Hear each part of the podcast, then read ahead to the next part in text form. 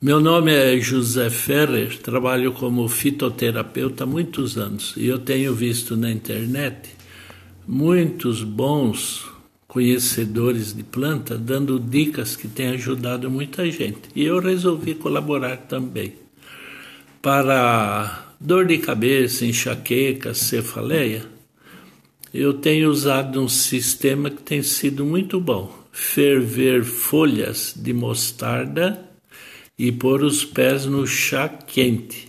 Enquanto o pé está no chá quente, a gente põe um pano frio na cabeça envolvendo a testa. É muito bom esse tratamento. Quando o problema já é crônico, assim, já de um bom tempo, faça vários dias seguidos, que o resultado é animador, viu?